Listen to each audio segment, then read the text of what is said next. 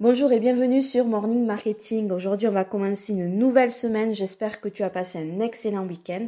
On va parler d'un sujet important qui est l'auto-sabotage quand on entreprend. Parce que ben, c'est pas rare euh, avec Damien qu'on rencontre des personnes qui avaient tout pour réussir et puis finalement, euh, un an après, un an et demi après, ben, ils sont plus du tout là. Euh, ils ont disparu de la circulation alors qu'ils avaient des beaux projets. Alors pourquoi on s'auto-sabote quand on est entrepreneur? Ben moi j'ai relevé en fait trois raisons principales, il doit y en avoir sûrement d'autres, mais trois raisons euh, que, qui, qui, reviennent le plus souvent. La première raison, c'est que euh, les entrepreneurs sont souvent trop impatients. Quand on entreprend, ça demande de fournir beaucoup d'efforts, du travail, d'investir sur soi en se formant, euh, d'investir dans des outils comme System.io par exemple. Et parfois, et même souvent, les résultats, ils tardent à arriver. On a rempli euh, d'enthousiasme, on a fixé plein d'objectifs, on a vraiment la niaque, et ces résultats, ils tardent à arriver. Alors, ça arrive surtout à ceux qui sont dans une démarche de créer une communauté, parce que créer une communauté, ça prend du temps. Et tout ça, c'est vraiment difficile à accepter. Et ça va même plus loin, en fait, ça provoque euh, beaucoup de stress. Euh, et le stress, franchement, c'est difficile à supporter au quotidien. Quand euh, le matin on se réveille et qu'on a une petite boule au ventre, même si on aime son travail, on a une boule au ventre parce qu'on se dit euh, est-ce que je travaille pas pour rien, est-ce que je fonce pas droit dans le mur, c'est difficile à supporter.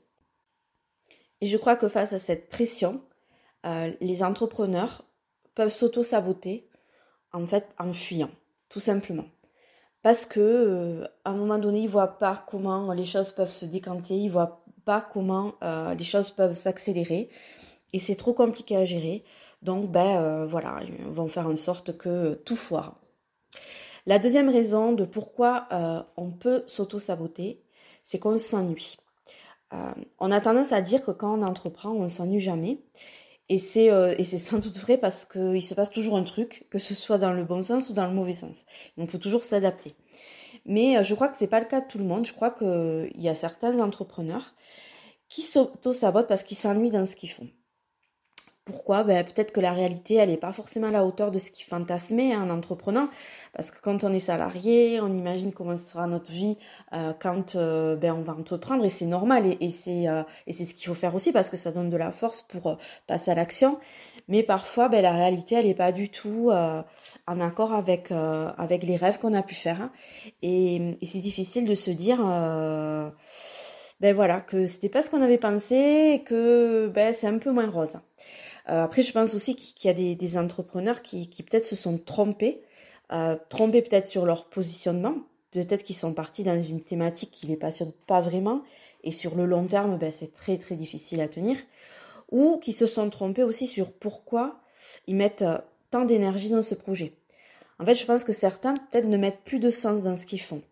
Euh, et donc ça, c'est vraiment euh, la chose la plus terrible quand on met plus de sens dans, dans nos actions et ils font en sorte que tout s'arrête en s'auto-sabotant. Donc c'est pour ça que, que c'est hyper important avant de, commencer à entreprendre, vraiment de réfléchir sur quel, quel va être notre positionnement et, et, ne pas toujours faire un choix de raison, mais aussi euh, euh, prendre en compte ses passions, euh, voilà, ce qu'on aime faire, parce que ça permet de tenir sur le, le long terme et aussi de savoir pourquoi on le fait. Euh, voilà, quels sont les objectifs, pourquoi on fait ça, pourquoi on va faire ça, pourquoi on va le faire, mais vraiment profondément. La troisième raison pour laquelle les, les personnes vont euh, s'auto-saboter quand ils entreprennent, c'est qu'ils sont euh, soumis à la puissance de l'appel des objets brillants. je te rassure, on est tous soumis à l'appel des objets brillants. Et il est très très dur d'y résister. Euh, comme les marins qui tombent dans le piège du chant des sirènes. C'est pareil pour nous. Mais il faut que tu te dises qu'il y a trois choses à prendre en compte. La première, c'est que tu as mis en place une stratégie euh, et il faut que tu restes focus sur elle. La deuxième chose, c'est qu'il y a les bonnes opportunités. Il y a des objets brillants qui sont de bonnes opportunités. Et la dernière chose, qu'il y a, il, y a, il existe des objets brillants qui sont de très mauvaises opportunités, qui sont des pièges. Donc, mon conseil par rapport à ça, c'est que stratégie, il faut que tu la tiennes. Il faut que tu restes focus pendant un certain temps parce que ce n'est qu'en persévérant que tu obtiendras des résultats. Et concernant ces fameux euh, objets brillants, euh, quand les opportunités se présentent, tu peux pas savoir si elles sont bonnes ou mauvaises. Alors prends le temps de l'analyse, prends le temps de voir ce qui se passe avant de foncer. Et ça va vraiment t'éviter de partir dans des directions euh, qui sont complètement foireuses. Et ça va t'éviter de t'auto-saboter. Voilà, j'en ai fini avec euh, ce nouvel épisode. Je te donne rendez-vous demain ici sur Morning Marketing.